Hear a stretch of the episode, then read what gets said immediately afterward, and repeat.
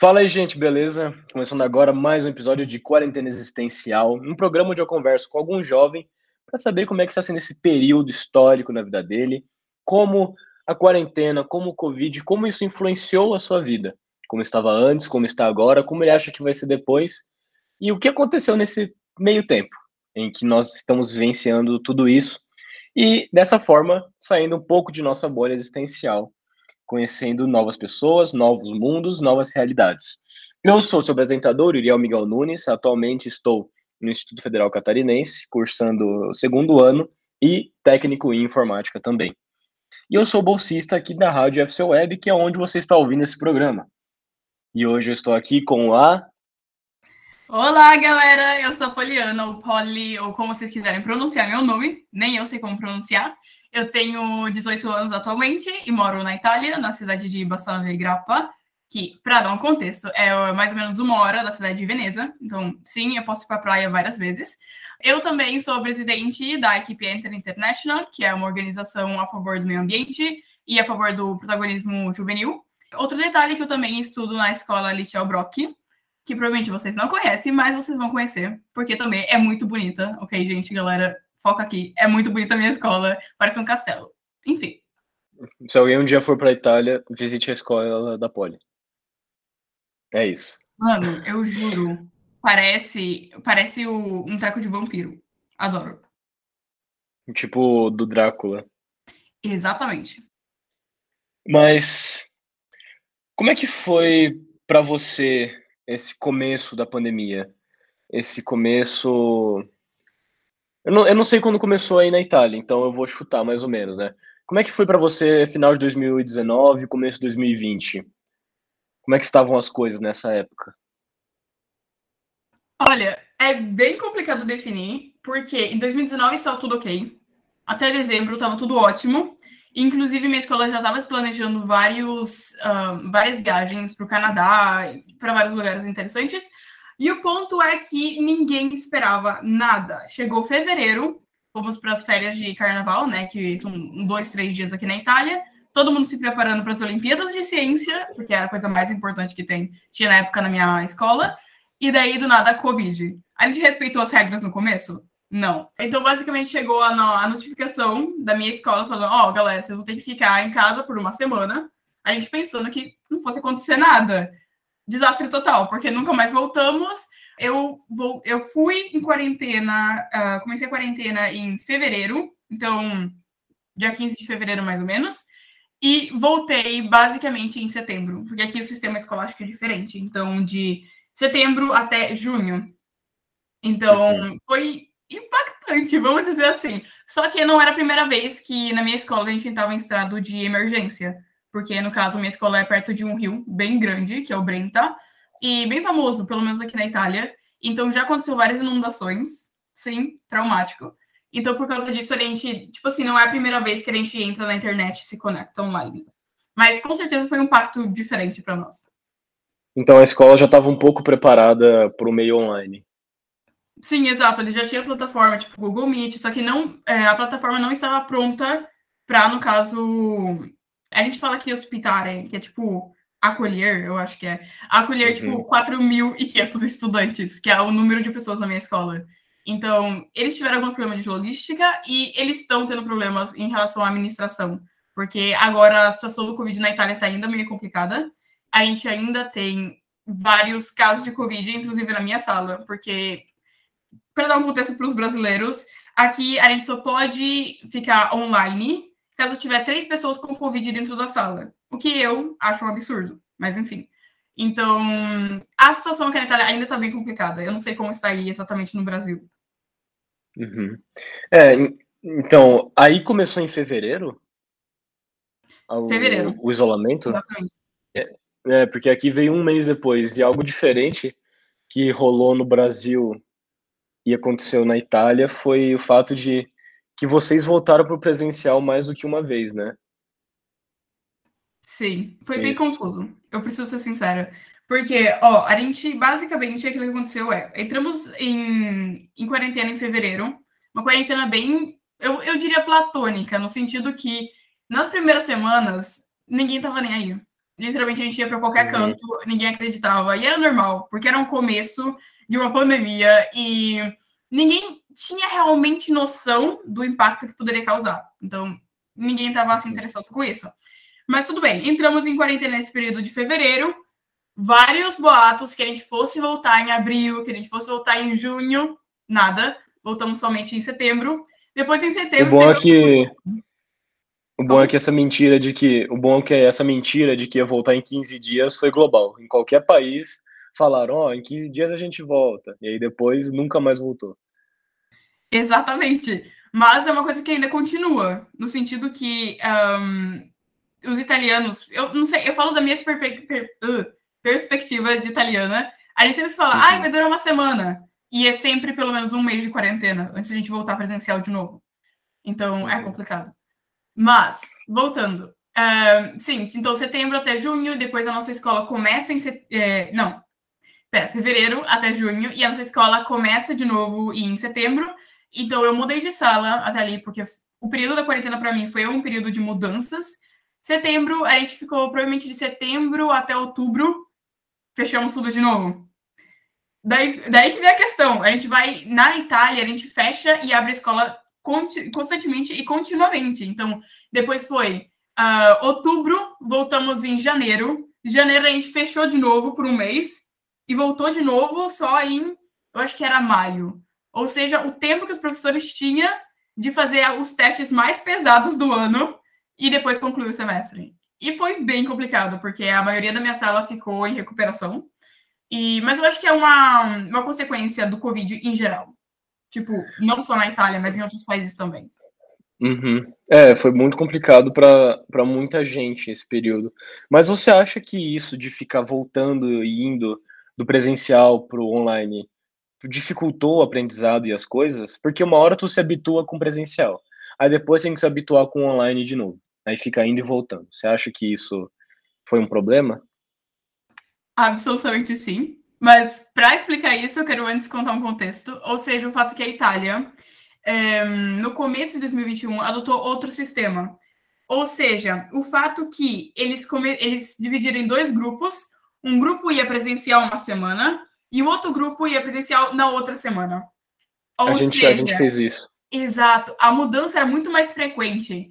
Na verdade, eu acho que o impacto foi mais psicológico, no sentido de a gente saber que, ok, eu posso dormir, porque aqui a escola começa às 8 horas, né? Então, o que acontecia? Uhum. Todo mundo acordava às 7h30 da manhã, tipo, meia hora antes da aula, acordava. Só que daí o que acontece?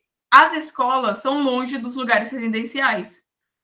Ou seja, no dia da semana normal, a gente acordava às 5 horas da manhã, e quando a gente estava online, a gente acordava às 7h30. Então, uhum. como eu disse, eu acho que o impacto psicológico. Hum, outra coisa, o fato que todos os professores, porque aqui na Itália a gente é acostumado a fazer um, uma prova por dia, entendeu? Pesado, pesado. Prova oral. É, é normal, é normal isso ter uma, uma prova por dia aí para é vocês? É normal, eu tô sofrendo. É um milagre que eu não tenho prova amanhã. Mas o fato é que daí todos os professores, o que acontece? Se ele, tipo, uma semana de escola presencial, pelo menos 50% das provas você precisa recuperar na semana seguinte. Então a gente tinha, tipo, quase que o dobro de provas em uma semana. Então, não só voltar para a escola, a gente precisava cuidar, acordar mais cedo, mas também o fato que a gente sabia e ficava com essa ansiedade. De, ai, tem prova de uhum. história, geografia e tal. E o problema uhum. também é o fato que a prova é oral, não é escrita. Então, ele tem outra pressão psicológica. Mas isso é em final de semestre ou é tipo sempre tem prova? Quase sempre. No sentido que, um, vamos dizer que mediamente, em um dia normal, então não no final de semestre, a gente tem mais ou menos três provas por semana. Eu acho bastante. Eu acho bastante. Agora, no final de semestre, mais que três, com certeza. E, e no mais, fim, mais que duas provas por dia. Então, é pesado. Eu não sei como descrever isso. É uma sensação que eu acho que só italiano sente. Uhum. E como é que mede a nota? Porque, assim, o IF, ele adotou, por conta do online, tem que ter pelo menos duas atividades avaliativas por matéria. Então, se um professor quisesse passar uma coisa no começo do trimestre e depois só no final, beleza. Como é que tá sendo aí? É o quê? 10 notas? Tem que dar 10 provas? Como é que funciona? Sinceramente, eu não sei quantas matérias a gente tem. Deve ser umas 11, 12, então acho que mais que do Brasil. Depende do setor que você tá Eu tenho 16. Eu tenho 16, relaxa. Isso. Calma, estou reformulando. Ok. Tem 16 matérias?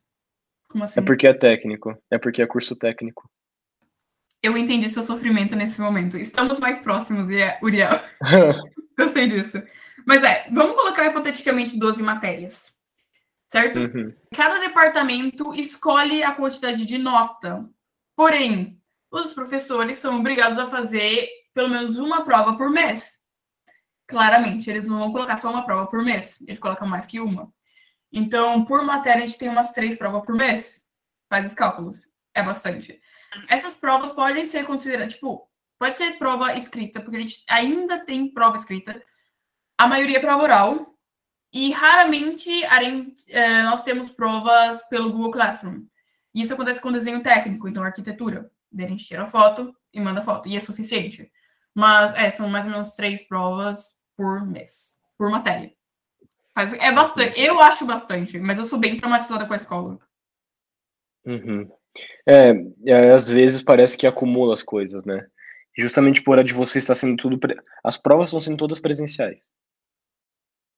Sim, a maioria presencial. A gente só fez prova online, foi no período da quarentena, tipo, lockdown completo, em 2020 mesmo. Uhum. Mas ali também, não são provas. São provas não presenciais, porém são provas orais. Para o professor ter certeza que você não está copiando. Caramba, então, ele, ele, é então tipo... eles realmente querem, eles querem porque querem que você aprenda. Exatamente. Na verdade, eles querem que você seja sincero com você mesmo. Uhum. Em relação a isso, a gente pode ter diversas opiniões. Alguma coisa que eu acho bem interessante, eu não sei se você fez o TOEFL, que é a prova. Eu pronuncio dessa forma, ok, na Itália, que é a prova de uhum. proficiência de inglês. Mas basicamente nessa prova eles fazem você é, mostrar o quarto inteiro para controlar que você não tenha papéis copiando alguma informação. Acontece a mesma coisa na Itália, só que no dia a dia, se você estiver online. Então, Caramba. você sente que você está fazendo uma prova absurdamente difícil todo dia. Quando você está online, pelo menos. Caramba, caramba.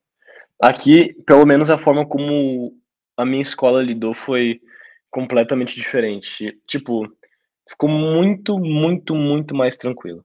Muito mais tranquilo em relação ao que seria o presencial, justamente porque seria muito pesado. Provavelmente o meu terceiro ano do ensino médio, no caso o meu último, vai ser pesado da mesma maneira.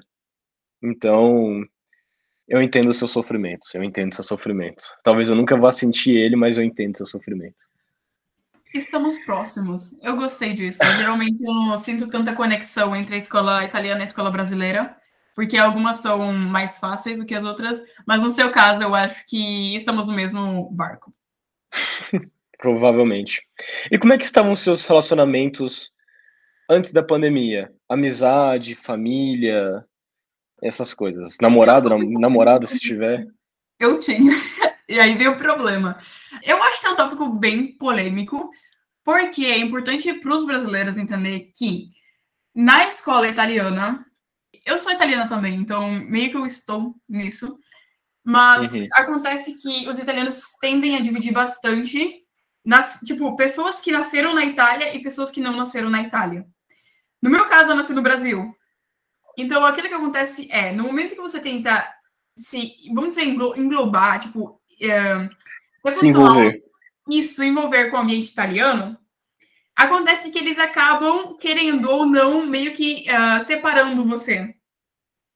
No sentido que eles são amigáveis, eles te respondem tendencialmente bem, porém, eles não conseguem conectar tanto quanto eles conectam com os italianos. Então, por mais que eu vivo uhum. aqui há mais de 12 anos, eu não conseguia ter esse tipo de conexão. Quando passamos a modalidade online, também não mudou muito. Mudaram as amizades que eu tenho, que são brasileiras ou internacionais. Por quê? Duas coisas. Bom, primeiramente, as amizades que eu tinha antes da pandemia eram boas, aquelas presenciais, então não online, eram boas. Porém, com o Covid, eu acabei me afastando das pessoas. Não porque a gente não tinha meios para conversar, mas porque basicamente acontece que o Covid não foi distanciar das pessoas, foi fazer uma, uma pausa, sabe? Parar o mundo. Uhum. E nesse momento de pausa, no meu caso, eu parei para refletir sobre todas as amizades que eu tinha. E falar, será que isso vale a pena? Uhum. Então, aí que vem a questão. As amizades que eu perdi não foi por desleixo, não foi por falta de comunicação, mas foi por uma reflexão em cima disso. Mas eu, em específico, eu, não, eu tenho várias pessoas que eu ainda converso. Beijos para elas, se estiverem me escutando. Porém, tem amizades que são simplesmente tóxicas. Então, inveja, ciúmes ou possessividade, que é uma coisa possível. Então, eu achei bom esse período da quarentena, no sentido que o Covid não foi bom para a população, mas foi bom eu ter um tempo para mim, para refletir. Uhum. E em relação a relacionamentos, eu tinha um namorado antes da pandemia, e daí nesse caso eu diria que foi, eu acho que, ó, amizade, as amizades continuaram normalmente, aquelas fortes, sólidas, que valiam a pena. Uhum. Já com o namoro eu acho mais complicado, porque a gente não podia sair a mais de 100 metros das nossas casas. Então, a menos que meu namorado não, namora, não morasse do meu lado, literalmente eu não poderia ver ele. Então, vamos dizer que o contato físico, mas até só o fato de ver a pessoa presencialmente em um relacionamento é importante. Na minha perspectiva, pelo menos. E não tinha maneira nenhuma de ver? Não tinha como pegar um Uber ou algo assim? Não, não tinha, porque tinha as polícias. É, eu falo rondando, não sei se é assim que se fala. é, rondando, rondando, sim. Isso. É, eles controlavam na época não tinha Green Pass, agora a gente tem Green Pass, que é tipo um passe que você fez a vacina para ir para os lugares. Antes não tinha, mas se você saísse sem uma justificativa que não fosse hospital ou supermercado, estava multado diretamente. Então, Caramba. eu acho que isso foi complicado. Caramba. E é, e é estranho pensar, pelo menos para mim, enquanto brasileiro aqui no Brasil, como a Itália ficou indo e voltando várias vezes na questão do Covid. Porque aqui não foi tão restrito como aí foi. Pelo menos na minha cidade, houve toda a restrição, ficar em casa, você só vai de casa para o mercado, de casa para a farmácia, mas tu podia sair, sabe? Você não tinha essa restrição de, de não sair. Tipo, se você sai, é, conta em risco, problema seu, sabe? Mas eles não estavam pegando tanto no nosso pé em relação a sair de casa. Claro que era instruído a ficar em casa, mas não teve essa restrição de, ó, a polícia vai te pegar. Eu acho que, não sei, é porque realmente eu teria que parar para é, comparar a situação dos hospitais no Brasil, então eu acho que é SUS, né? E uhum. a situação, isso, SUS, e a situação aqui na Itália, mas eu acho que o fato da Itália fechar e voltar. Bom, primeira coisa, eles fecharam e foram rígidos, porque os hospitais, por mais que sejam super ótimos, apoiados também pela Comissão Europeia e tudo, eles não têm tanto espaço quanto você possa imaginar. Então, eles queriam evitar um excesso de pessoas. Não que eles tivessem um excesso. Os hospitais estavam basicamente livres, vamos falar, uh, X ou 50%, que eu acho um, uma taxa boa. Mas eles uhum. tinham medo de ter é, um número excessivo de pessoas e de então meio que matar, literalmente matar outras pessoas por, pela falta de espaço. Então, acho ah, que. a gente tem que escolher, né? Exato. Tem que escolher eu, quem vai viver. lembrei essa notícia, porque saiu um jornal assim, saiu no jornal, ai, é, próximo passo, escolher quem vai para o hospital. E isso traumatizou muitas pessoas. Minha mãe ficou super preocupada. Eu fiquei preocupada também, por mais que eu não, não peguei Covid né, nesse período. Mas é, então eu acho que o primeiro problema foi os hospitais. E o segundo motivo pelo qual eles continuam indo e voltando, e pelo qual agora temos vários problemas relacionados à logística, então o fato que a gente precisa de pelo menos três pessoas com Covid para uh, a sala ficar online, é o fato que é, a economia italiana, pelo aquilo que eu sei, eu nasci em 2004, então, tipo, eu não sei muito, mas no começo dos anos 2000, eu acho que depois também em 2008 teve bastante crises na Europa e na Itália em específico. Então, tenta o tentativo da Itália, agora até com o novo presidente, é o de manter a economia ativa. Eles têm medo de voltar nessa crise econômica, então eles tentam abrir o mais possível, por mais que isso signifique colocar em risco a vida de outras pessoas. Então, meio que a gente tem duas opiniões fortes que lutam entre elas, ou seja, manter as pessoas seguras e manter a economia viva. Então, nesse ponto de vista, eu acho que eles teriam que raciocinar um pouquinho melhor. Tentar um, encontrar o meio tempo, o meio exato. termo. Eles estão tentando, mas simplesmente parece que eles estão puxando de um canto e depois no outro. Uhum. E você acha que está piorando as coisas por aí? Olha, hum, do ponto de vista econômico, não. Eu acho que está normal, no sentido que no 2020 teve vários problemas relativos a restaurantes e pontos turísticos, do ponto de vista econômico. Agora não temos problema com a economia. Com a saúde também, parece que está tudo melhorando em geral. Porém, como disse, a questão da logística. O fato que o governo, e isso eu, eu sou italiana, então eu, eu acho que eu tenho direito de falar isso, eles foram bem mal organizados. Por quê? Para dar mais ou menos um feedback, acontece que se uma pessoa. É, eu vou dar o contexto da escola, depois o contexto do trabalho é muito mais complicado. Mas se uma pessoa uhum. na escola tiver com Covid, ela fica online e o resto da sala fica presencial. Com a máscara FFP2, que é uma máscara que tem na Itália, não sei se existe no Brasil também. Mas é um tipo de máscara. Não sei, eu, eu, uso, eu uso máscara de pano, que a minha própria mãe faz. Ah, isso, isso. Então, não sei. No nosso, o nosso caso é uma máscara bem estranha, que parece um bico de um pato. É, é meio estranho. E pelos cantos, assim, vestido dessa forma, mas enfim. O problema é que uma pessoa com Covid, ok, coloca a máscara. Daí, se tiver duas pessoas com Covid, só aqueles que têm duas doses de vacina vai para a escola. Se tiver três pessoas uhum. com Covid, todo mundo fica em quarentena. Só que depois você tem que esperar uma semana e todo mundo fazer o teste de novo. Só que tem um uhum. problema que os professores, por mais que eles sejam Covid, ou por mais que eles sejam tido em contato com as pessoas com Covid, eles podem ir para a escola. Ele... Então, eles podem infectar outras pessoas. E uhum. outro problema é que no trabalho você tem. Ponhamos que você pega o Covid. Você vai e faz. Pega, pega o Covid, ok. Peguei Covid, top. Não, top não, porque é triste. Mas você tem sete dias que você fica em casa. Você não precisa de teste para controlar se o Covid foi embora.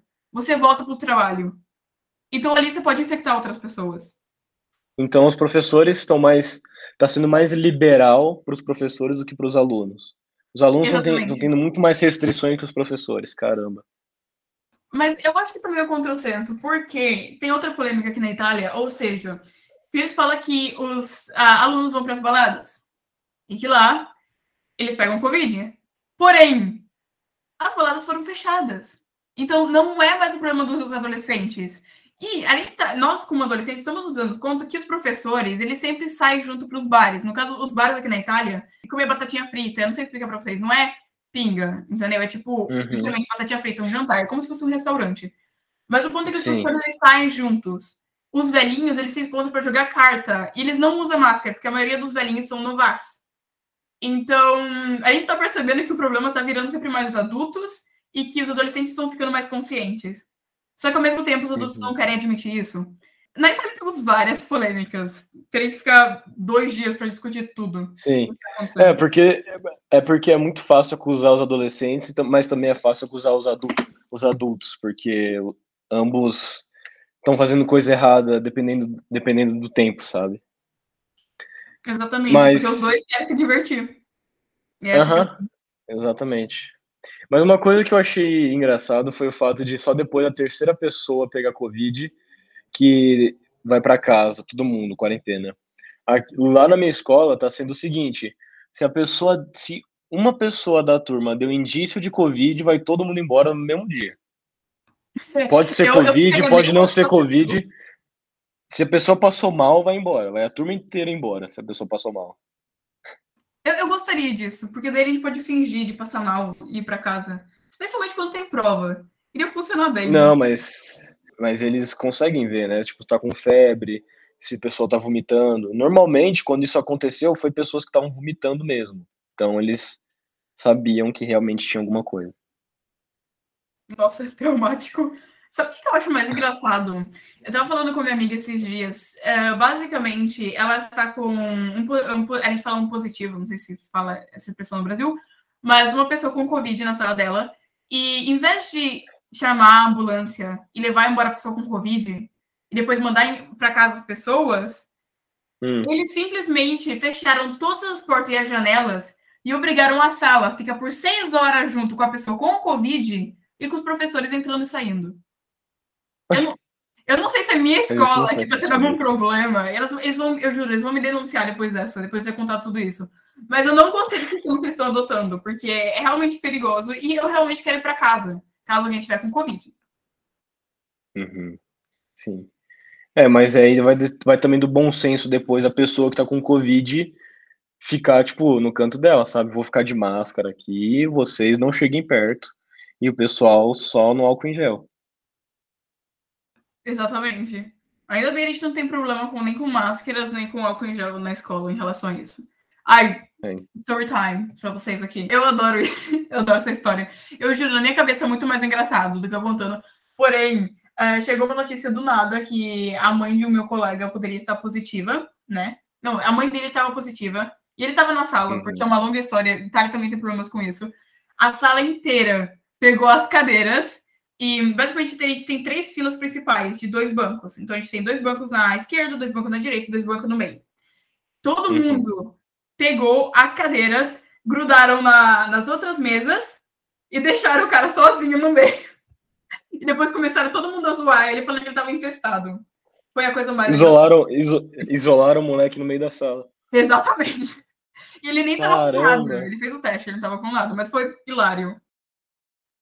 Pior é se se empilhassem as mesas ao redor dele e fazer como se ele estivesse numa cela. Nossa. Ai, gente, eu adoro a minha sala. Uh, ó, eu tenho que falar isso, porque a gente mencionou isso antes. Uh, a sala que eu estava, porque eu mudei de sala, né? Eu mudei da sala uhum. do, das ciências à applied science, que é diferente, porque no primeiro caso a gente estudou latim, e no segundo caso a gente estudou informática. Longa história. Uh, mas a minha primeira sala era bem, eu não sei se é conservadora, xenofóbica, como vocês quiserem definir, mas a segunda sala é bem animada, talvez porque tem mais meninos, tem literalmente três meninas, e eu sou uma dessas meninas. Então, uhum. eles são bem animados. Talvez é por isso também que eles fazem bagunça e. É, eu, eu gosto, eu me sinto melhor depois da pandemia. Claramente não terminou totalmente a pandemia, mas nessa segunda parte do evento. Uhum. Foi uma troca boa de sala. Valeu a pena trocar de Exatamente. Sala. Nossa, pelo amor de Deus. Eu não conseguiria ficar na, na escola antes. Porque hum, é, um, é um tópico muito complicado essa coisa de racismo e xenofobia na Itália. Porque eles não querem aceitar que eles são, mas a maioria deles são. Às vezes não é nem intencional, mas é que eles são muito patrióticos. Então eles ficam, ah, Itália é melhor. Se você for ver as coisas no supermercado, tudo é escrito Made in Italy, então feito na Itália. E daí as publicidades na, uhum. na televisão é feito na Itália, feito na Itália. Eu acho bom essa troca de cultura, sabe? Eu não entendo isso. Sim. É um pouco mais se discutir, vamos dizer. É, porque assim, tem as pessoas que são acolhedoras e receptivas e tem o pessoal que não quero saber de você. Como se fosse prejudicar alguma coisa no país ou na cultura, ou seja lá o que for. Eu acho que o intercâmbio de cultura é extremamente importante para a gente aprender e também se entender enquanto pessoas. Porque, por exemplo, você é brasileira, mas também é italiana. Então, você está na Itália, eu estou no Brasil. Você está me contando experiências da Itália e eu estou falando coisas do Brasil. E tem coisa que você me disse que eu nunca ia saber, sabe? Tem coisa que eu estou aprendendo, ouvindo isso, que eu nunca iria saber se não fosse uma conversa com uma pessoa que, que mora na Itália. Então, eu acredito que você, como brasileira, também teria muita coisa interessante para levar para os italianos. Sim, mas eu acho que isso em geral é sempre aplicável, não importa de onde que você é. Eu sei que o povo agora tá meio estressado com a Ucrânia, ou Ucrânia, como vocês quiserem pronunciar no Brasil. E daí talvez tá tendo alguma forma de xenofobia com a Ucrânia também. Mas a questão é que eles também, eles têm cultura e eles têm informações para transmitir. Ou seja, o que eu estou tentando dizer é que Todo mundo tem informações novas para contar. Outra, outra coisa, outro detalhe que eu tô raciocinando agora é o fato que nem nas escolas internacionais, tipo, nas escolas internacionais na Itália tem ainda esse problema de xenofobia, de não querer compartilhar as coisas. Eu acho extremamente importante compartilhar, mas eu. Porque, como eu faço para dizer? Uh, a gente sempre acha que a gente não vai se identificar com alguém que é de fora, que é internacional. Ai, não vou me identificar com, sei lá, deixa eu pensar alguém, com espanhol. Mas os espanhóis também têm aquele, sei lá, aquele 2% em comum. E é interessante uhum. essa troca. Só que eu não sei, eu literalmente não sei. Eu tô tentando resolver esse problema faz 18 anos de como comunicar para eles que troca de cultura é importante. Então, a gente deve ter um terço da população que é super, é super favorável à comunicação, que é, por exemplo, a minha sala. A minha sala, agora, né, de 2022, é super aberta, novas culturas e tal. Agora, a sala que eu tinha antes, super conservadora, não falava com ninguém. Então, é uma divisão profunda, vamos dizer assim. Uhum. É, eu acho que, assim, a questão é, vai da pessoa. Se a pessoa quer saber, estamos aí para conversar com ela. Se a pessoa não quer saber, deixa ela no lugar dela, sabe? É, também. Só que. Isso se ela não, vier, isso se ela não vier te encher o saco. Como? É. Isso se ela não vier te encher o saco, né? Por você ser de outro país. Aí é chato. Gente. Mas quais foram os efeitos da. Quais foram as mudanças e os efeitos do surgimento da quarentena do corona na sua vida? Beleza, a escola parou. Como é que foi toda, toda essa mudança? Agora tá em casa o tempo inteiro, ter que estar tá lidando com a escola de forma, é, de forma remota, ter que estar tá lidando com os novos desafios que o modo remoto trouxe. Como é que foi tudo isso para você? Olha, hum, a gente mencionou o ponto de vista psicológico, a escola. Eu acho que, ó, eu vou ser sincera. Várias pessoas falam, ai, coronavírus foi ruim. Foi ruim para a população. Foi ruim os efeitos da doença mas o estar em lockdown, é, a gente chama assim, né? Que é, é a fechadura uhum. completa. Então, ficar em casa foi bom para mim. Parece senso, mas realmente foi bom. Não do ponto de vista da escola. Da escola eu sofri bastante, e depois eu posso até falar sobre isso. Mas essa pausa, como eu disse, me deu tempo de refletir sobre minhas amizades, refletir principalmente sobre aquilo que eu quero fazer da minha vida. Porque no começo eu jurava que eu quisesse. Tem dois períodos da minha vida. Período do lockdown 1, que foi 2020, e período do lockdown 2, que foi em 2021. No primeiro período, eu jurava que eu queria fazer astrofísica.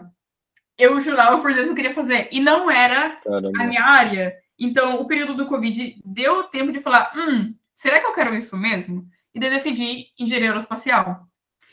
Por ironia do destino, a gente entrou em um segundo lockdown. Uhum. E aí é, eu peguei, eu olhei, ok, quero fazer engenharia aeroespacial. Será que isso é realmente aquilo que eu quero? E daí eu, eu tive esse tempo para pensar, sabe? Esse sair da frenesia do dia a dia, aí vai para escola, uhum. vai para serviço, vai não sei o quê, para falar, ok, vamos trabalhar naquilo que eu gosto. Eu gosto disso. Daí eu mudei da engenharia espacial para coisa que você nunca imaginaria, ou seja, business, que é uma coisa totalmente oposta. E, um... foi, e, e, foi realmente uma mudança, porque duas coisas que haviam, que tinham um sentido com espaço. Depois, business. Exatamente. E sabe o que, que eu acho? Hum, o período do Covid foi um, pelo meu ponto de vista, foi um passado, ok, eu tenho que tá perfeita, todo mundo tem que gostar de mim, eu tenho que estar conforme aquilo que os outros acham, entendeu? Uhum. Para o ponto do hum, a vida é minha, eu tive esse tempo para refletir e eu preciso fazer aquilo que eu gosto realmente. Eu preciso me divertir sem pensar nos outros. Aquilo que eu, o problema que eu tinha e que eu tinha principalmente com a outra minha sala, que era bem fixada com as notas, sabe? Ah, eu tirei 10, tirei 9 e tal. Era o fato que eles pretendevam que você fosse super bom em uma certa matéria e que você fosse super inteligente. Essa outra minha sala me disse: não, faz aquilo que você gosta, aquilo que te deixa feliz. Então, eu realmente falei, não, não quero ficar vivendo para, ai, falar que eu faço engenharia. O que, é importante definir, é defender as mulheres no campo da ciência? Mas se não é minha área, não preciso me forçar a ficar naquela área. Eu simplesmente preciso correr atrás daquilo que eu gosto. Então, uhum. eu gostei muito dessa parte do Covid, ou aquele ponto que eu falei, ok, vamos mudar minha vida. E com isso, depois, minha vida inteira se conectou a outro ponto, ou seja, o protagonismo juvenil. Então, eu comecei mais a explorar esse tópico e fazer tudo possível para que os jovens sejam protagonistas das próprias vidas. Então. E, e como é que foi esse desenvolvimento para você? Você colocou na sua mente que você queria fazer isso. E o que, que você começou a fazer a partir daí? Ó, eu sou bem. Como que se fala? Hum, ambiciosa, em geral. Eu já era antes, porque eu queria fazer engenharia espacial. Hum, só por aparência, ok? E eu uhum. falei, ok, agora eu não me importo com os outros. E eu preciso desenvolver mim mesma. Como que eu faço isso? E daí que vem a parte importante do Covid. Ou seja, o Covid me deu os instrumentos informáticos. Eu já sabia da existência do Google Meet, mas o Covid falou: por que, que você não usa isso? Por que, que você não usa a internet para se conectar com os outros? Uhum. E daí, a partir disso, e com a decisão que eu tomei de fazer business, eu falei: não, vamos abrir um projeto que eu já tinha no começo de 2019, ou seja, no período antes do Covid. E daí, com a ajuda da, da escola, com também ah, essa comunicação internacional. Então, eu literalmente fui, liguei para o meu amigo. Uh, abraços para o Jonatas, ok, gente? Porque eu vou obrigar ele a escutar esse podcast. uh, abraços para o Jonatas. É, eu liguei para ele e falei: Jonatas, meu bem, vem aqui. Eu tô com essa ideia. Não tem ninguém para me apoiar nesse projeto. Vamos abrir de novo? E daí ele foi lá e me ajudou. Então, o ponto do Covid foi, para mim, ok, não liga para os outros, faz aquilo que você gosta e através da internet, através desse dessa nova situação, aprenda a se conectar com outras pessoas internacionais. E foi a partir daí que eu entrei em grupos de, é, de brasileiros, grupo de application para estudar fora, e conheci também mais sobre outros projetos. Isso é muito bom. Uhum. É, foi se adaptar para o meio online e também encontrar aquilo que a gente gosta e aquilo que a gente quer fazer e usar os recursos online para a gente conseguir buscar tudo aquilo que a gente quer, que é justamente o que você fez. E quando é que você voltou com o projeto? Em que ano? 2020, 2021? Em que ano que foi? O projeto, bom, o projeto foi fundado em 2019. Era para ser um PowerPoint. Uh, só que daí eu tenho essa mania do egocentrismo, né? Narcisismo, como vocês quiserem chamar. E daí eu falei, não, vamos criar uma coisa de grande que era revolucionar a cidade inteira. Chegou o Covid, fechou tudo. Tive, tivemos esse período de 2020 em que nada funcionava. Então, todo mundo esqueceu desse projeto, né? Que é o Enter. Uhum. Depois, 2021, ainda estávamos fechados, né? Última semana de escola, as últimas, literalmente as duas últimas semanas de escola a gente voltou presencial. E eu falei, ok, minha escola tem várias falhas. Como que eu posso melhorar isso? Tipo, foi o fato que eu voltei aquelas duas semanas que me deu tempo de lembrar do Enter. E daí chegou junho, né? E eu falei, daí que eu liguei para o Jonas. Jonas, vamos. Então o projeto reabriu em junho e depois as inscrições abriram em setembro, outubro, mais ou menos.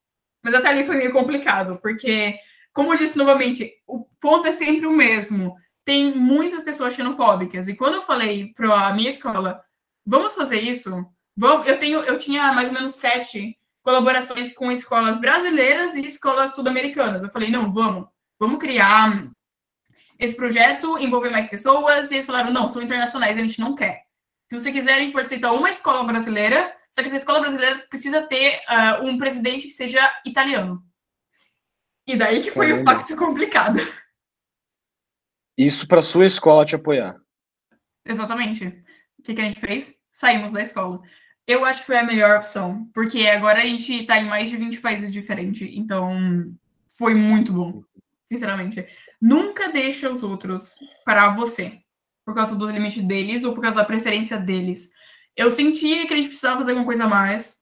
E hum, eu tinha essa professora, essa professora falou para mim: Ó, oh, você pode ser boa tanto quanto a Greta Thunberg, só que você precisa sair dessa escola. Se você ficar na escola, eles vão tentar usar isso a favor deles, tipo, para se mostrar, sabe? Tipo, ah, nós criamos o um projeto, sendo que não era verdade, e ainda mais uhum. iria limitar aquilo que a gente já tinha. Então, foi um período. Eu estou estudando a Revolução Francesa, então eu diria literalmente o período da Revolução Francesa na minha vida. Mudar tudo completamente. Agradecer essa professora que deu essa dica para você. Foi uma dica crucial. Foi mesmo, porque eu estava quase para fechar o projeto. Porque eu tinha aberto o projeto, não tinha ninguém. Tinha. Antes tinha 30 pessoas. Mas depois chegou a quarentena, fechamos tudo. Quando a gente reabriu, tinha eu e esse meu amigo. Não tinha mais ninguém. Uhum. Então, eu literalmente tinha era só explicar para ele, ó, não vamos abrir mais, não funciona, não funciona, vamos só fechar isso aqui. Só que não, ele foi persistente. Vamos, vamos, vai dar certo e essa professora me deu a coragem de seguir em frente. Uhum. E basicamente o Enter ressuscitou com o online. E o que, que é o Enter? Exatamente. Ok, vamos com o story time aqui. O Enter significa ecossustentabilidade, novas tecnologias, energia e reciclagem. E é basicamente uma comunidade online é, que trabalha com a produção de conteúdos e eventos totalmente gratuitos para a, o público e especialmente para os adolescentes. Aquilo que a gente tenta focar é dar para as pessoas um conteúdo, número um, gratuito, número dois, internacional, preferivelmente em inglês, se bem que nosso site está em cinco línguas diferentes, então português, uh, italiano, espanhol, inglês e francês. E uh, criar eventos que possam tocar na curiosidade dos adolescentes. Então, tudo na nossa vida é vamos deixar as pessoas curiosas para que elas tenham interesse na sustentabilidade. Porque é um tópico que não vem representado bem pela escola. É sempre, ah, vamos diminuir a plástica, um, vamos, sei lá, reciclar não é sobre isso. É sobre como eu posso usar a tecnologia para inovar tudo? Como que eu posso pegar artes e ensinar sobre sustentabilidade? Ou mesmo, ou de outra forma, deixa eu ver. Um, como que eu posso usar artes para chocar as pessoas? Porque no momento que você choca alguém, a pessoa fica, nossa, o que, que é isso? Que aquilo vai ficar uhum. impresso na mente deles. Então, a ideia é essa. Eu vou chegar como uma. Como, do mesmo jeito que o Covid foi uma revolução, na minha vida, eu espero que o Inter seja uma revolução na vida das outras pessoas. Então, veja uma, uma perspectiva diferente a sustentabilidade. Uhum. E como é que você se sente tendo fundado uma empresa com o quê? 16, 17 anos?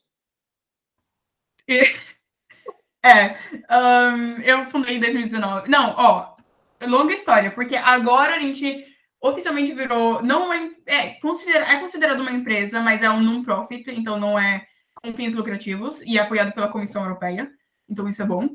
Uh, mas na verdade a fundação é desde 2019, então na época eu tinha 15 anos. A gente era 30 alunos de 15 anos, doidos da cabeça para revolucionar o mundo. Isso foi muito bom. Mas eu me sinto, número um, contente comigo mesma. Porque um, em, em outubro de 2021, que foi no período que a gente abriu as inscrições, na nossa cabeça, ou melhor, na minha cabeça, tinha em mente, ok, vamos ter 20 pessoas dentro da equipe. 20 pessoas, um vai escrever, outro vai editar o vídeo, vai estar ok. Por quê? Essa era a estrutura que a gente tinha em 2019. E para mim tava uhum. ok. Mudou tudo. Então, eu tô principalmente chocada com aquilo que aconteceu. E com o fato que, não por mérito meu, mas por mérito da, da, da internet, da comunicação, eu tive modo de chegar a mais estudantes. Então a gente tem aproximadamente agora um 100, ó, eu não sei exatamente porque eu não parei para contar de novo, mas a gente tem de 120 a 150 voluntários dentro da equipe. E é um resultado que, como eu falo, eu fico muito feliz porque eu tive coragem de mandar para frente isso, mas não foi só mérito meu. Inclusive, eu vou usar esse momento para agradecer duas pessoas, o Felipe e o Luca, porque eles são duas pessoas da equipe maravilhosas, ok? O Felipe estava aqui desde o dia zero, porque a gente tinha um, um vice-presidente, o vice-presidente foi embora, eu estava endoidando, sem saber como ir para frente, porque claramente é necessário mais de uma pessoa dentro de uma administração. Daí chegou o Felipe e falou: Não, estou aqui para te ajudar.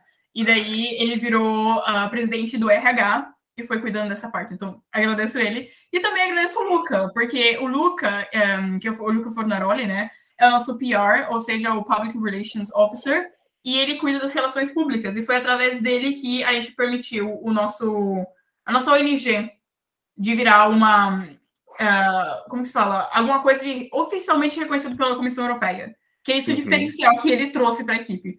Mas, em geral, eu gosto muito dessa comunidade pelo fato que todo mundo é super bom. Não é que todo mundo é super bom em todas as áreas. Não tem ninguém assim mas todo mundo é super bom e específico em uma área.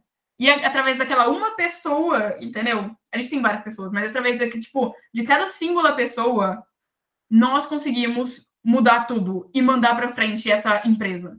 Então, eu me sinto mais surpresa e agradecida em relação a isso. Uhum. Então, muito obrigado, Felipe, muito obrigado, Luca, por vocês serem uma das pessoas que transformou o Enter no que é hoje, junto com a Poli. Muito obrigado a vocês por você Enter ser o que é hoje. Inclusive, eu também estou dentro do Enter. Exatamente, você está revolucionando a parte de videografia. Então, muito obrigada para você também. E um pouquinho de spoiler agora. O Enter tá planejando muitas coisas legais para esse ano? Muitas! Eu poderia ficar horas. Eu poderia ficar, eu juro, eu poderia ficar horas falando sobre isso.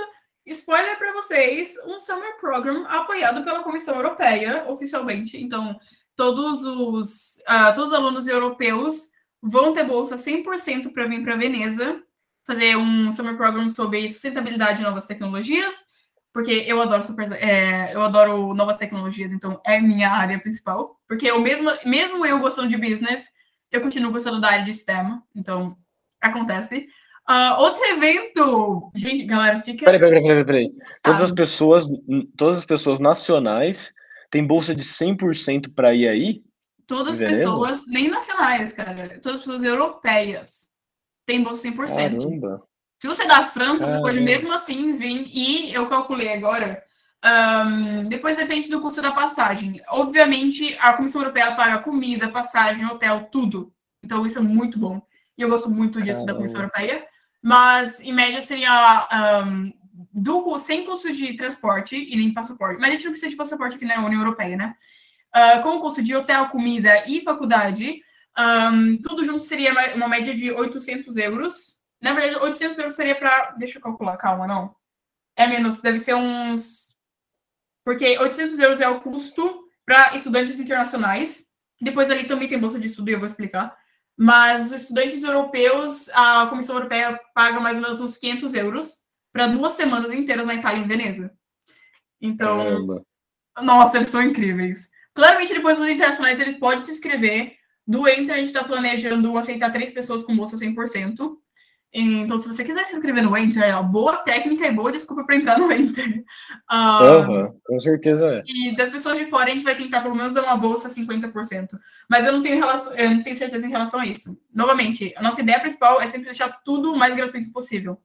E esses custos não vão, tipo, o custo que a pessoa está pagando não está indo para nós, para o nosso bolso. É literalmente para a faculdade, para o custo do aluguel do local, para o hotel, para a comida. Então, a gente está trabalhando novamente voluntário. Uhum. Que incrível. E o outro e o outro evento que você ia falar, eu acabei te cortando. Ah, sim. Ah, nossa, esse evento eu adoro. Porque, no caso, como eu disse, o Luca tá cuidando do uh, e-Summer, né? Porque a gente chamou ele assim. E eu estou cuidando do Earth Festival, ou e-Festival, se você quiser chamar assim, que é basicamente um evento que atualmente confirmado teremos na Itália, São Paulo, Espanha.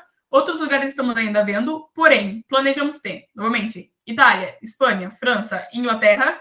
Depois no Brasil a gente vai ter Rio e também São Paulo. O que, que vai ser esse Summer? Uma união entre uma exposição científica, que não é bem científica, é uma exposição juvenil, de protagonismo juvenil, unida com música. Então, a gente vai ter todos esses stands, vai ter projetos. Então, se você tiver um projeto, venha, escreva para o nosso e-mail, a gente vai ter mais, mais que. A gente vai estar mais. Ai, Jesus amado, não sei como falar isso em português. A gente tá mais que feliz de aceitar vocês para vir no nosso evento. E daí cada um vai ter um stand para apresentar o próprio projeto, uh, vai ter uma rede de networking lá, então vai ser ótimo. Novamente, como eu disse, o conceito é vamos criar um evento que seja apto para adolescentes, porque tem música, vamos chamar a curiosidade deles e a partir disso ensinar. Então é sempre uhum. essa ideia dentro do Enter. Um, é constante isso. Uhum. E é algo que vocês que nós, vocês, estão conseguindo fazer muito bem. Então, meus parabéns a vocês. Estamos conseguindo fazer isso só graças a cada um dos voluntários, literalmente. Porque, como eu disse, cada um tem uma, uma coisa específica, tem um trabalho específico que é crucial. Então, se a gente perde uma pessoa, por, por quanto, tipo assim, não importa quantas pessoas a gente tenha dentro da equipe. Se a gente perder uma pessoa porque saiu do projeto, já é difícil substituir a pessoa. Porque cada um tem uma. Uh, aqui a gente falou um bagalho de informações, que é meio que uma mochila cheia de informações e habilidades. Então, uhum. seriamente, eu sozinha não conseguiria fazer, mas, tipo, nem eu e o Felipe e o Luca, por exemplo. Precisa, precisa de cada, cada, pessoa, cada pessoa acrescenta algo ao, ao projeto. Exatamente. Mas agora, trazendo outros aspectos da sua vida nesse período, Você adquiriu algum hobby novo durante a pandemia? Você começou a fazer algo diferente que antes não fazia? Isso é uma pergunta polêmica, porque, porque eu tô pensando, porque na verdade o ponto principal meu durante a. Eu não tive muito tempo durante a pandemia, eu sempre fui uma pessoa bem, vamos dizer, acadêmica, no sentido que o tempo o maior. Como se fala? Tipo, a quantidade de tempo maior que eu consigo dedicar em estudar, eu dedico em estudar. Então, se eu tenho tempo livre, eu não consigo ficar parada. Mas também eu não dou tempo para mim mesma.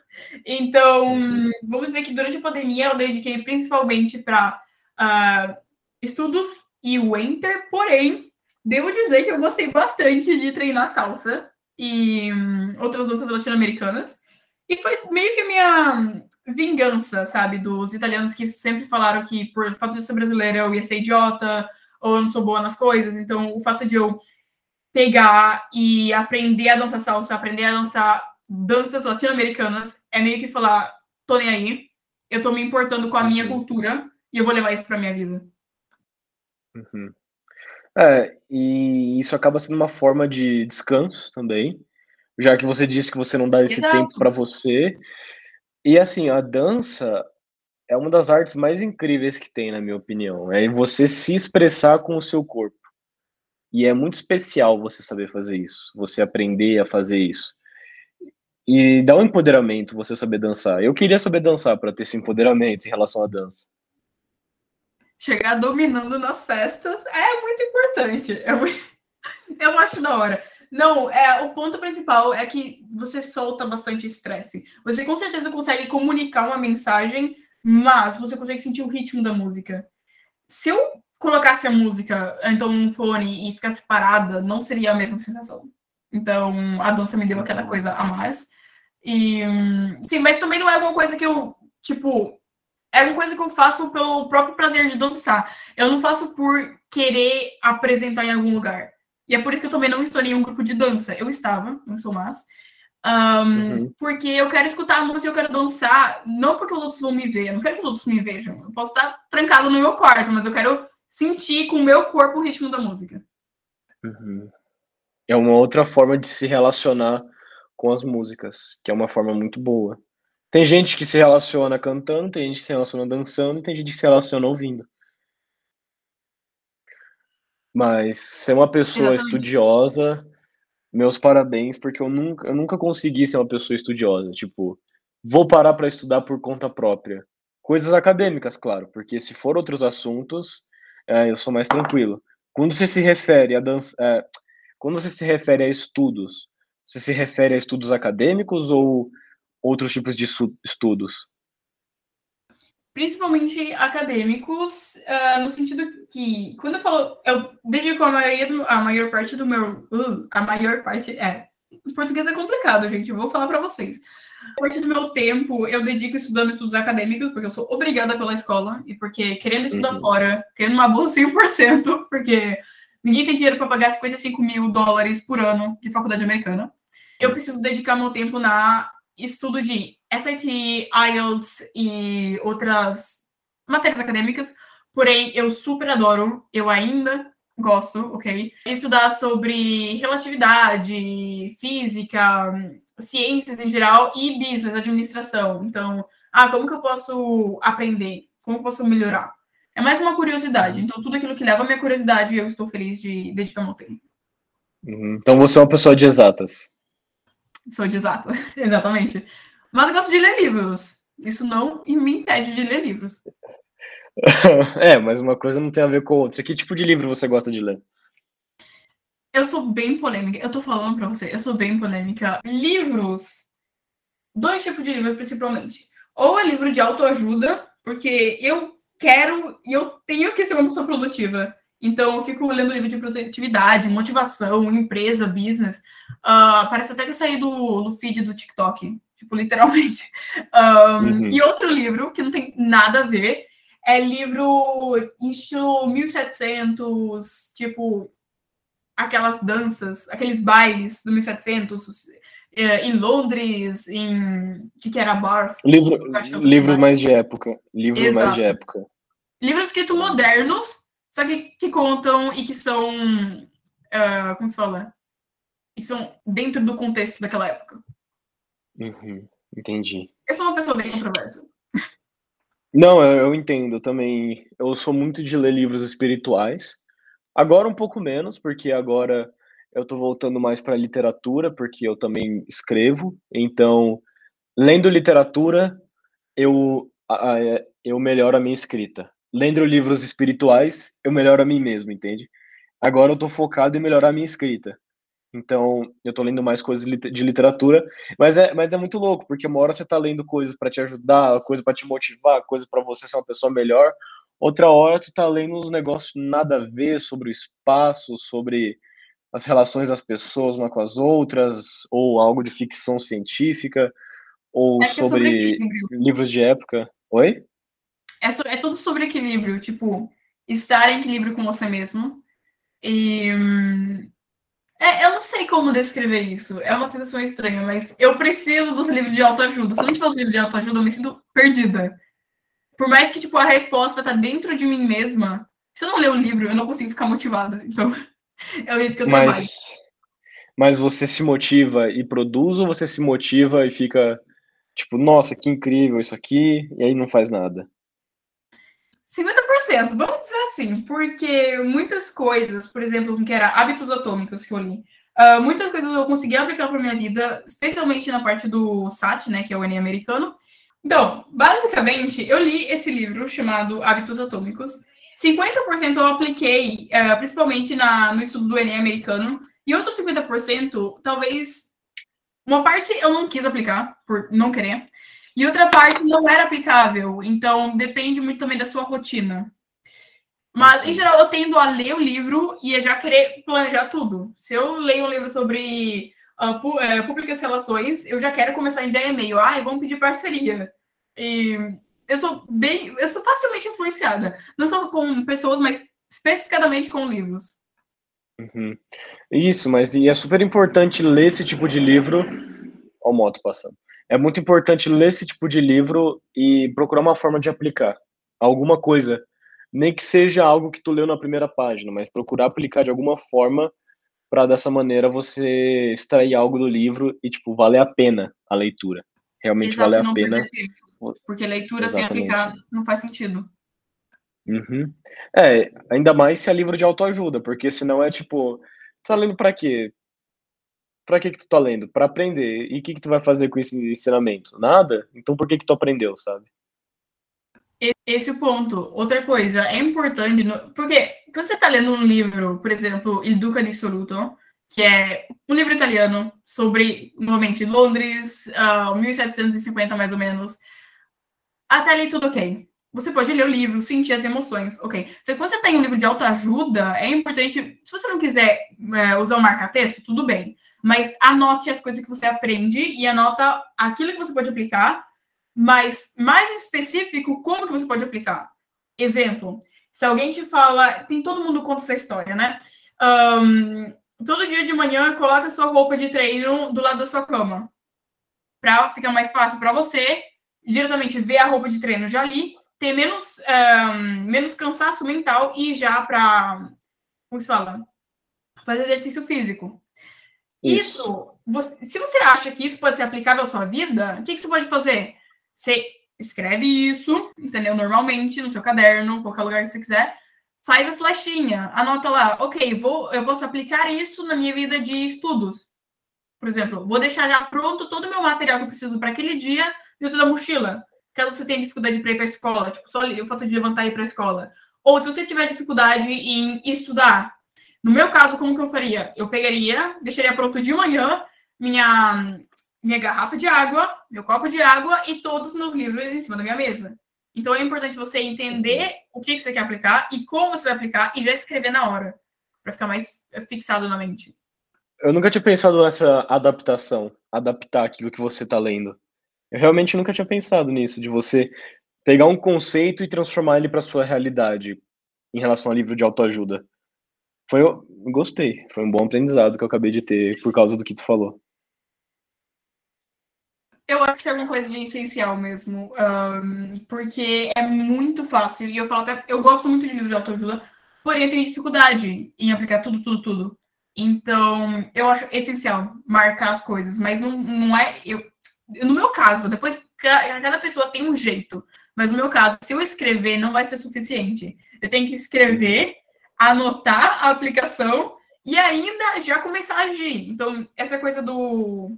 É, como se fala? De colocar o livro em cima da mesa, com tudo já pronto para estudar, seria alguma coisa que eu escreveria possivelmente no meu calendário diretamente. Eu li aquela coisa, é, eu posso aplicar? Ok, já vou e escrevo, para evitar de esquecer. Uhum. É, é, você já tá motivado e já começar a fazer. Porque Exatamente. depois que passa a motivação, depois que passa a motivação é só ladeira abaixo. Isso. E até porque. Aí é, precisa ter consistência em relação a isso. Mas até porque o ponto principal é começar. O problema é sempre começar. Hum, não só em relação à uhum. motivação, em relação ao winter, em relação à escola, tudo. O problema é começar. E por isso, vou deixar aqui uma técnica, porque eu fico com essa técnica cabeça há 10 mil anos. Comece, nem que seja por 5 minutos. Você não quer fazer exercício físico? Obriga você mesmo a ir na academia por 5 minutos. Você faz exercício 5 minutos. Cansou? Vai embora para casa. Só que você vai descobrir que o ponto é começar. Uma hora que você já começou aqueles cinco minutos, a sua mente já vai ir mais simples, tipo, já vai continuar mais fluida. Entende? Uhum. Se você estiver cansado, você pode sempre parar. E você não vai se sentir em culpa. Porque você vai falar, ok, eu cumpri cinco minutos, tá ótimo, voltou para casa. Eu funciono dessa forma. Ou fazer na sua casa também. Fazer abdominal, flexão, o que você tiver para fazer ali no seu alcance. Então, esse Agora, foi o jeito que todos nós conseguimos nos uhum. mexer durante a quarentena, né? Isso, senão ia todo mundo ficar obeso. Eu engordei um pouco, eu admito. Eu também engordei um pouco. E não foi no começo da quarentena, tá sendo agora. Infelizmente, tenho que admitir. É normal. Eu, eu já vi isso como normal. Todo mundo ficou um pouco mais gordo e tá ok. É, é. A gente usa isso para ficar tranquilo em relação ao que a gente está fazendo. Mas agora trazendo alguns outros aspectos também da quarentena para sua vida, como é que ficou o seu relacionamento com a sua família durante a pandemia? Como é que foi estar em casa com eles o tempo inteiro? Olha, foi muito complicado. Eu vou falar para você. Um, detalhe, porque tem sempre essa situação, o fato que eu estou na Itália e vocês estão no Brasil, então tem esse choque cultural. Na Itália tem uma coisa, uma regra absoluta: quem mora em casa é rico, quem mora em apartamento é pobre. Eu, obviamente, moro em apartamento. Só que no apartamento caramba. aqui são tipo. Como? Não, eu falei caramba, tipo, caramba, que. Sim, que então... preconceito louco esse. é bem diferente. Porque, na verdade, o Brasil, na, é, a questão de morar em apartamento e ser rico é o fato que apartamento dá mais segurança. E no momento que a gente aqui não tem problema com segurança, tipo uh, roubo, etc., é, todo mundo quer casa, porque todo mundo quer um espaço. E esse foi o meu uhum. problema. Estamos em quarentena, 70 metros quadrados da minha casa. Um, obviamente, os italianos são bem rígidos, então, com horários, barulho, qualquer coisa. Então, na minha casa, você entra na minha casa, tem que ter silêncio. Se você fazer barulho, vai vir um vizinho de cima, de baixo, todos os cantos, reclamar. Então, foi um período de extrema tensão na minha família, porque ele tinha cinco. Cinco pessoas e 70 metros quadrados Caramba. fechado dentro de casa por, tipo, quatro meses. Deve ter sido no mínimo quatro meses, eu acho.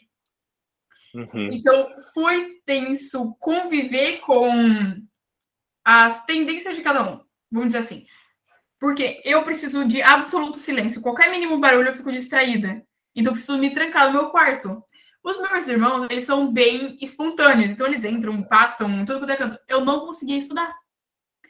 Então, e nisso eu tive problema.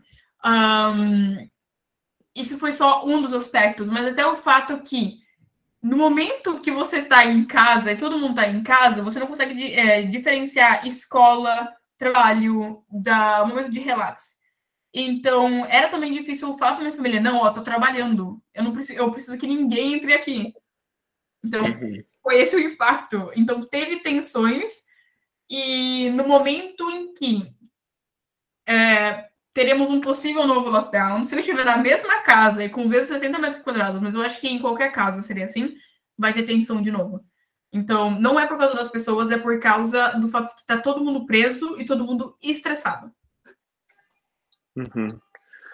Mas foi uma boa experiência é, o contato com essas pessoas, esse contato constante, na questão de você conhecer mais elas. Porque antes você devia estar ocupada direto. Aí, a partir desse momento você não está mais tão é, 100% ocupada, está mais tempo em casa. Foi bom para conhecer melhor os seus parentes? Na verdade, um, eu, faria, eu falaria parentes no sentido parents, né? De americano, no sentido que meus pais, porque estando na Itália não tem ninguém. Não tem ninguém, literalmente ninguém. Eu, vou, eu juro que eu vou enviar esse podcast, tô adorando. Uriel, muito obrigada. Eu vou enviar esse podcast para todo mundo. Meus parentes estão todos no Brasil. E, ou seja, eu claramente eu fiquei em lockdown com a minha família, mas eu também estava longe dos meus parentes. Então. Isso, não, mas quando eu, me, quando eu me refiro a parentes, eu me refiro ao seu pai, sua mãe e os seus irmãos. Sim, então. Uh, eu, de qualquer forma, sou uma pessoa que gosta de. Tipo, eu gosto de ficar na minha. Trabalhar nas minhas coisas, sozinha, trancada no quarto. Eu passo horas trancada no quarto. Mas não é uma coisa negativa. Tipo, eu faço de tudo aqui dentro. É, eu adoro esse lugar. Mas, enfim. Ponto é que uh, eu não conheci mais eles porque eu sempre tive um bom relacionamento com meus irmãos, meus pais, então não teve problema. Hum, porém, eu tive mais tempo para dedicar para Netflix. Isso é muito bom, porque eu nunca tive tempo para descansar à noite. Para você ter uma noção, isso, isso deriva tudo de um problema que eu já tinha, de. Como que se fala? É, excesso de acadêmicos dentro da minha vida, vamos dizer assim. No primeiro e no segundo ano de ensino médio, tendo em consideração que a gente tem cinco anos de ensino médio, eu era super é. fixado com notas. E daí eu passava a manhã na escola, à tarde estudando e à noite eu estudava também. No momento que, eu ti, que chegou o Covid, eu podia cuidar mais tarde. Ou seja, eu podia dormir também mais tarde. O que aconteceu? Eu tive aqueles, aquela uma hora a mais durante a noite, e essa uma hora a mais, que depois virou duas horas, né? Porque ninguém consegue aguentar só uma hora de descanso, né, por dia. Depois eu... três. Então. Depois quatro. Não, não. Também nem tanto. eu sou fixada com o trabalho e com ser produtivo, então sim e não. Mas eu tive esse tempo para dedicar para mim mesma. Então, nesse sentido que eu falei no começo, que o Covid foi bom para mim, não foi o Covid, foi o período de pausa. Eu falar, ok, vamos cuidar de mim mesma. Tipo, eu sou um ser humano, eu mereço comer comida boa, eu mereço ter meu tempo de descanso, eu consigo falhar e eu posso falhar, não é um problema. Então, não foi necessariamente os relacionamentos, mas foi o tempo que eu tive com eles. Sim. É, assim, uma coisa mais importante é a gente se sentir bem consigo mesmo. A gente se sentir bem com nós mesmos e dessa forma a gente acaba produzindo mais, a gente acaba impactando os outros as outras questões da nossa vida. Mas se a gente não está sentindo bem com a gente, porque a gente está cansado, ou porque a gente está trabalhando o dia inteiro, ou até mesmo porque a gente está deixando de fazer o que a gente gosta, então tem algo errado. Então, ter essa percepção que você teve de que veio um momento para você descansar, para você ficar mais tranquilo em relação a si mesma, uma percepção muito importante. E que seria bom se tu levasse pro resto da vida, hein? Eu preciso. Eu preciso. Eu tô, tô fazendo terapia, quase que tô fazendo terapia em relação a isso. Tipo, é, eu já fui, eu já fiz terapia. Eles me falaram literalmente: você precisa dedicar tempo para você mesma. Você não pode passar o domingo inteiro estudando ou trabalhando. Pega duas horas, pelo menos, no dia para você descansar. Para você fazer nada. Entendeu? Literalmente deita, uhum. dorme, vê televisão. É, é um conceito muito estranho. Tipo, pessoas produtivas acham que tem que sempre estar produtiva, mas a gente é ser humano. Eu não, eu não sei como explicar isso em português. Mas, tipo, você, como pessoa, você que tá me escutando aí, ó, você merece o tempo, entendeu? Não é que o mundo inteiro vai uh, cair em pedaços se você descansar por duas horas. E eu precisei aprender isso e eu ainda tô trabalhando nisso também. Tá sendo complicado. Exatamente. Principalmente com a empresa Exatamente. agora e escola e os últimos dois anos de ensino médio, para mim, no meu caso. Então, pesado. Mas eu vou melhorar. Eu vou melhorar. E essa é uma das maiores virtudes que qualquer pessoa pode adquirir. Mas agora, próxima pergunta. A gente estava na mesma pergunta até agora, olha que interessante. Como é que você acha Temos que vai ser? conteúdos. Oi? Temos vários conteúdos.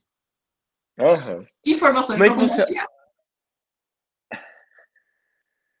Diversos assuntos para falar. Qualquer coisa. Qualquer coisa que vier, dá para dá para falar. Como é que você acha que vai ser quando acabar a quarentena do coronavírus em relação à sociedade? Você acha que as pessoas vão ser pessoas mais felizes, vão cuspir arco-íris pela boca ou vão querer socar todo mundo quando acabar a quarentena? Como é que você acha que as pessoas vão estar? Gostei da parte de cuspir um, arco-íris todo canto. Bom, eu acho que, número um, essa conexão pela internet vai continuar, porque é muito. é flexível, é boa. Eu espero que a escola continue presencial, por mais que eu goste de colar. Porque todo mundo já colou pelo menos uma vez online. Não tem como. Todo mundo, não, pelo menos uma não, um, um online inteiro, um online inteiro. Então, mas por mais que seja bom dar aquela coladinha, no caso você não saiba a resposta da prova, é sempre melhor você estar, tipo, a escola te obrigar a estar em um ambiente que você precisa estar focado. Aham. Porque eu, isso fal- faltou muito durante o período de quarentena. Eu não conseguia focar. Eu, eu tava fingindo de estar prestando atenção pro professor. Eu tava olhando outras coisas no computador. Porque acontece, não- o ambiente que você tá influencia você. Então, escola, eu espero que isso mude. Em relação a relacionamentos, eu acho que a gente pode ter dois comportamentos opostos. Número um, continuar com meio que um esfriamento, faz sentido? Tipo, uma relacionamentos que, que virem sempre mais frios e desconectados, ou que ah, deem independência para a pessoa, ou o lado oposto, ou seja, fiquei em quarentena muito tempo, agora eu quero ficar perto de todo mundo. Então pode acontecer as duas coisas. Ah, Então você acha que pode, Sim. você acha que pode vir um sentido bem, bem duplo para a quarentena, né? Para o que vai acontecer. Tem gente que pode mudar para querer estar sempre com as pessoas e tem gente que mudar para não querer estar com ninguém. Exatamente. E se eu tivesse que identificar eu mesma em um desses grupos, seria o, o primeiro. Então, ficar longe mais das pessoas. Não porque eu não gosto das pessoas, mas é porque eu aprendi a ser independente e a criar meus limites, sabe? E eu, na verdade, eu aprendi que eu consigo me virar mesmo sem depender absolutamente de todas as pessoas. É sempre bom ter Uhum. alguém do meu lado, mas eu consigo fazer as coisas de modo independente. Então, eu precisei desse Uhum. tempo para mim. E, Então, a mas, é, mudança que a mudança- significados. Como? Então a mudança no geral, então a mudança no geral são essas duas. Pessoas mudarem para que querer estar em contato e as pessoas quererem se afastar de todos. Agora, a gente vai para a pergunta mais difícil. Eu falei que era a sétima, mas é a quinta, na verdade. Ai, meu Deus. Mas Continua. fica tranquila. Tem, fica tranquila, tem gente que acha super fácil. Se você tivesse a opção de voltar no tempo e acabar com o Covid, mas viver sua vida sem os aprendizados e vivências que teve na quarentena, você voltaria? Nossa, muito obrigada pelo trauma depois dessa pergunta. É muito Vamos lá. Eu já pensei nisso muitas vezes, então não é a primeira vez que eu sinto essa pergunta. Eu seria, eu escolheria ser egoísta. Eu escolheria os meus aprendizagens, as minhas aprendizagens, tipo, as coisas que eu aprendi. E eu escolheria Aham. continuar nesse mundo com a versão que a gente teve. Eu Uhum. literalmente sinto muito. Eu perdi um tio durante o coronavírus e eu perdi outros familiares durante o coronavírus. Porém, hum, não foi bom perder as pessoas. Porém, eu sinto que seria melhor continuar nessa versão, porque no meu caso tinha muitas coisas tóxicas de mim, dos meus relacionamentos com amigos, namoro, tudo, escola, que não funcionava. Então, para mim voltar naquele período de novo, ou o fato só de eu não aprender aquilo que eu aprendi agora, seria uma perca grande. Eu não conseguiria, por exemplo, pagar para voltar as coisas. Tipo, nada conseguiria suprir essa minha necessidade. E esses meus aprendimentos. Aprend... é, a gente fala aprendimentos, né? Então, Ah, Um, Aprendizagens. É, é a mesma aprendizagem. Aprende. Meu Deus. Aprendizagens. Aprendizagens, isso. E. Então, eu não voltaria, porém. Porém, tem sempre um porém. Se eu voltasse no tempo com a consciência que eu tenho agora, daí teria muitas coisas que eu faria. Então. Mas não existe esse porém nessa pergunta. Seria interessante. Fala sério, Léo. Seria interessante voltar para trás. Hum, eu... Porém, eu não quero aprender, perder as coisas. Eu não quero perder aquilo que eu aprendi. Porque eu me desenvolvi bastante. Não sei se foi assim para todo mundo, mas no meu caso foi. E voltar para trás significaria perder o Enter, perder os meus novos relacionamentos, perder as pessoas que eu amo agora e perder esse podcast. Tipo, eu não quero perder é. esse podcast. Entende? Então, Sim. não. eu, eu não voltaria para trás. Absolutamente mas, não. Mas isso que você trouxe de voltar e continuar com os mesmos aprendizados, é, eu, eu voltaria se fosse esse o caso. Tipo, volta para aquela época onde não existia o Covid, mas eu, mas eu sei de tudo que eu aprendi nesse período, sabe? Aí eu voltaria, mas se todo mundo soubesse, porque, por exemplo, se eu voltasse e o resto das pessoas esquecesse, então eu não, não, não estaria namorando hoje, sabe? Então não valeria a pena, só se todo mundo soubesse também. Você volta no Mas tempo é... com as vacinas do Covid. É uma boa ideia. Pode é... funcionar. Termina você volta, você volta com a resposta para a vacina do Covid, né? Ó, aqui, ó, gente. Para vocês todos que estavam em dúvida, eu já tenho a resposta. Exatamente. Nossa, seria muito interessante. Na verdade, eu acho que seria interessante o ponto de como eu iria me comportar Imagina que a pessoa que me conhece. Ó, vou fingir que é dia. Ontem era dia 14 ou dia 15, ok? Dia 14 uhum. eu me uhum. comporto de uma certa forma, dia 15 eu volto totalmente diferente. com um comportamento totalmente diferente. Então, eu acho que os relacionamentos iriam ficar bem chocados de amizade, namoro, Isso. tudo, família. Tipo, o que aconteceu com você? E eu, ah, eu mudei tudo. Criei uma empresa. Criei uma ah, empresa, ah, mas, personalidade, pintei mas... o cabelo mas é voltar no tempo sem os aprendizados, inclusive você. Você também, esquece tudo. É, daí seria complicado. Não, mas eu tava falando mesmo com se eu voltasse com a minha personalidade agora no tempo. Ah, né? sim, sim, sim. Agora, aí seria maravilhoso. Nada, sem nada. Não, pera, agora eu quero pensar um pouco. Se eu voltasse no tempo sem nada daquilo que eu tenho agora, eu provavelmente estaria na mesma sala que estuda latim. Eu seria tóxica, não tóxica, uh, tipo, no sentido de comportamento, sabe? E uhum. super fixada com a escola, porque é bom ser, tipo, um, ser um acadêmico. Tipo, se concentrar na escola, legal. Porém, você precisa daquele tempo de respiro. E eu não tinha isso. E todas as minhas amizades se reuniam a, tipo, duas pessoas naquela época. E, e agora se reúne a gente então... E agora se reúne a gente do, do mundo inteiro. Exatamente. Nossa, eu acho isso incrível. Internet. Olha, essa pergunta aqui rende uma sessão de terapia inteira. Nossa, meu Deus, verdade. Preciso de terapia agora, depois do podcast. O que, que você ia falar da internet? Não, o fato é que a internet, ela, ela que me providenciou mais as informações. Com certeza o Covid, porque o Covid melhorou o fato da conexão pela internet.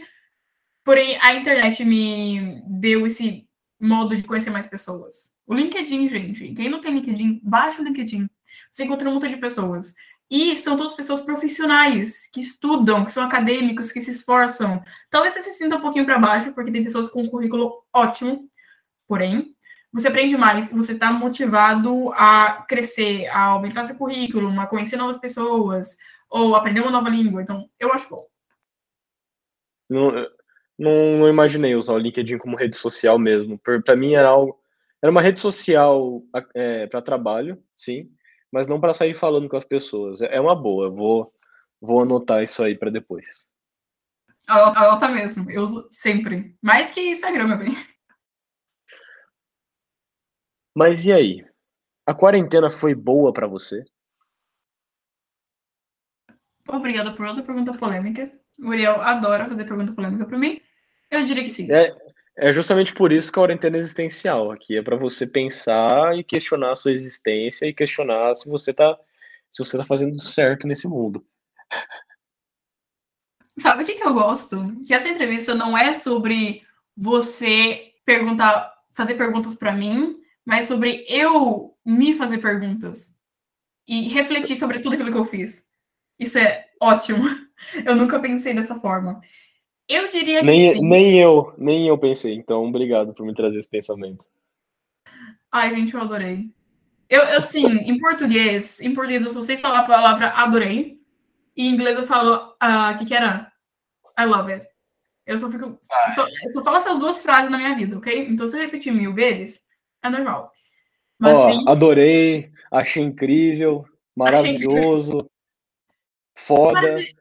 Eu não pensei em maravilhoso. Verdade. Enfim, foi sim maravilhoso. Eu, novamente, eu sempre volto nesse tópico, mas o fato que eu descobri minha identidade, quem eu sou através da quarentena, isso foi o diferencial para mim. Tipo, eu descobri tudo. Quem eu sou, as minhas origens, porque eu fiz o teste do DNA, né, no caso. Uh, o que eu quero fazer da minha vida, o que eu quero fazer, como me, eu tenho que me comportar com os relacionamentos que eu tenho. Um, tudo. Então, eu diria que sim. Teve os lados negativos? Teve. Mas teve mais lados positivos no meu caso. Uhum. Eu acho que a quarentena, a pandemia em si foi algo péssimo. E os efeitos, né, que essa pandemia trouxe. Mas do que, mas quanta coisa boa trouxe no sentido de aprendizagem, aprendizado para as pessoas. Foi assim, incrível. Todo mundo aprendeu algo e amadureceu. Claro que tem pessoa que deve ter ficado, ficado com problema, né? Muito problema, o que é normal. Mas tem muita gente que aprendeu muito com essa pandemia. Então, também é por isso essa pergunta, para entender, tipo, o que, que aconteceu? Foi bom, foi ruim? Como é que eu me lidei com isso, sabe? Sim, isso. Hum, é exatamente. Você não tem nem como mais falar mais coisas, porque você chegou num ponto exato. Não é o Covid, não é a, doença que foi boa, mas foi a aprendizagem que veio com isso, que nos ajudou a desenvolver. Por mais que eu tenha ficado com danos psicológicos, eu aprendi muita coisa. Então, uhum. para mim, isso que é o ponto principal. Exato. E que aprendizados você pode tirar de tudo isso que a gente está vivendo agora? Você acha que tem o que aprender com todo esse período que a gente está vivendo? Hum, é uma pergunta muito complicada, porque eu sinto uh, as aprendizados, tipo, os aprendizados que eu. Os aprendizados que eu aprendi, vamos dizer assim, uhum. eles estão dentro de mim, só que eu não sei como expressar eles. Vamos dizer que, em geral, para minha vida, aprendizagens, eu vou levar essa coisa de dedicar um tempo para mim mesma, de conectar com pessoas internacionais, um, não sei, é realmente uma pergunta complicada, eu teria que pensar mais sobre isso. Uhum. Então, tentando resumir um pouco, tá em contato com pessoas do exterior, pessoas internacionais ao redor do mundo, para esse intercâmbio de cultura e também amizades, voltar um pouco mais a si mesma, você ficar é, se compreender mais nesse período que se passou, dar um tempo para você. E teria mais alguma coisa? Refletir sobre, refletir sobre as suas amizades, em geral. E refletir Ele, sobre as suas amizades. Sim. E sobre quem tem à sua volta, familiar também. O quanto Exato. você quer de proximidade com algum familiar. Então. Criar, criar laços, criar amizades ou decidir terminar uma amizade. Porque a gente sempre Exatamente. escutar e termino, terminei com um namorado, ok tem amizades que não funcionam também. Então, é uma coisa que a gente precisa aceitar e é bom refletir sobre isso. Porque tendo, todo mundo fala isso, mas vou falar novamente, que você é mais ou menos que a soma das cinco pessoas que você vive, é, com quem você vive. Então, essas pessoas vão te influenciar. É importante. Com certeza você não pode fazer nada se do nada aparecer uma pessoa ruim do seu lado e isso te influenciar mal. Porém, você pode escolher de alguma forma Entende? Você pode pensar, hum, ok, essa pessoa é ruim, descobri isso agora, não tem como fazer mais nada, ok. Vamos, me, vamos nos destacar e tentar seguir minha vida de um jeito melhor. Vamos perto de alguém que estuda mais, por exemplo, caso você não estude o suficiente. Isso. Ou com alguém que é fitness, caso você tenha problema com.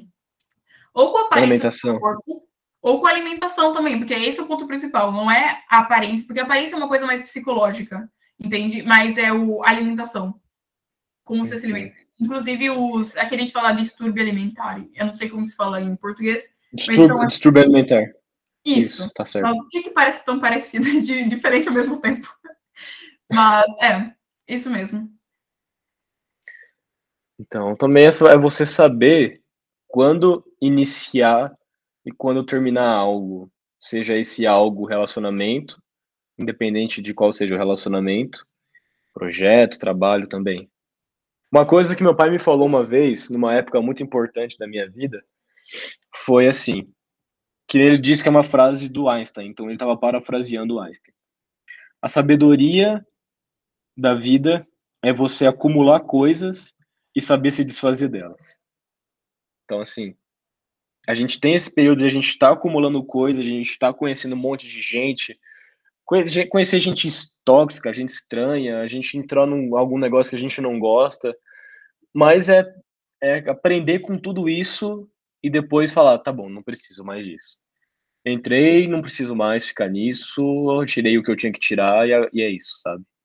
Então, é uma das outras, é mais um dos aprendizados que a gente pode tirar desse episódio. Exatamente. E, na verdade, a gente pode tirar uma aprendizagem de tudo. Não só da quarentena, não só desse episódio, mas de cada detalhe da nossa vida. E, Exatamente. Novamente, voltando ao tópico de antes, é bom aplicar. Uma aprendizagem nunca tem que ser mantida dentro da sua cabeça. Sempre é importante aplicar. Exatamente. E Polly, é desse jeito que a gente chega ao, final dessa entrevista, desse podcast. Muito obrigado pela participação. Muito obrigado por tirar esse tempo para vir aqui falar um pouco sobre você, sobre seus aprendizados e experiências da sua vida. Foi um episódio incrível. Muito obrigado, número um, por me entrevistar, e número dois, por estar fazendo um trabalho incrível dentro do Enter, que isso é ótimo. E eu vi seus vídeos, galera. Quem tiver indo aqui dentro desse podcast, pelo amor de Deus, vai ver os vídeos do Uriel, que ele é super top. então é isso. A todos que ouviram, muito obrigado por também terem tirado esse tempo para vocês, esse tempo para ouvir o programa, porque eu tenho certeza que vocês devem ter tirado algo de bom do que a Polly falou, do que eu falei e a soma do que foi falado, porque todo mundo tem algo para aprender com alguém. Tem mais alguma coisa para dizer para antes para a gente terminar? Quer divulgar rede social? Pode divulgar rede social tudo. Rede social do quê? Rede porque social, é Instagram. Pode divulgar um... seu Instagram. Como? Pode divulgar o seu Instagram, o Instagram da Enter, Twitter, LinkedIn, o que tu quiser divulgar. Ai, eu adorei a parte do LinkedIn. Caso vocês quiserem saber mais sobre a Itália, vocês podem ir no meu perfil, que é poliana.04, um L, um N e o Y, não uma I, não gosto da I, é uma Y. E eu acho que, na verdade, vocês podem aprender mais com o perfil do Enter. Então, você escreve lá, arroba enter.international uh, e tudo normal. Obviamente, Enter e International são em inglês. Então, normal, E-N, T-E-R. Então segue lá o, a conta particular da Poliana e a conta do Enter International. Vai lá, gente, porque o conteúdo do Enter é maravilhoso e como a Poliana falou, vai lá na conta dela para pegar um pouco de um pouco da visão de como que é a Itália e o dia a dia dela também. Enche ela de mensagens. Enche ela de mensagem no Instagram. Por favor, gente. faz isso mesmo. Eu vou. Nossa, eu adoro perguntas, principalmente sobre a Itália. Então venham encher meu saco. Então, eu também tenho que me divulgar, né? Então, gente, segue lá. O U U Riel Nunes, três U's, R-I-E-L-N-U-N-E-S. Segue lá meu Instagram, um pouco complicado, eu sei, de sair falando, mas tudo bem. E também, gente, olhem meus textos no próprio blog da Rádio do IF, que é no site radioifc. Não, peraí, eu falei errado. Peraí. Gente, radiofc.com.br. web.com. Isso aí, agora tá certo. Vai lá, gente, entra lá no site, dá uma olhada nos meus textos. A maioria dos textos que estão ali na primeira página são meus. Então, segue lá. E se quiserem dar uma olhadinha melhor, também vai no blog literário que é ali dentro. Então, gente, muito obrigado a todos que ouviram até aqui no final. Tenham uma boa semana, tenham um bom dia, uma boa tarde, uma boa noite, uma boa madrugada e até a próxima. Tchau!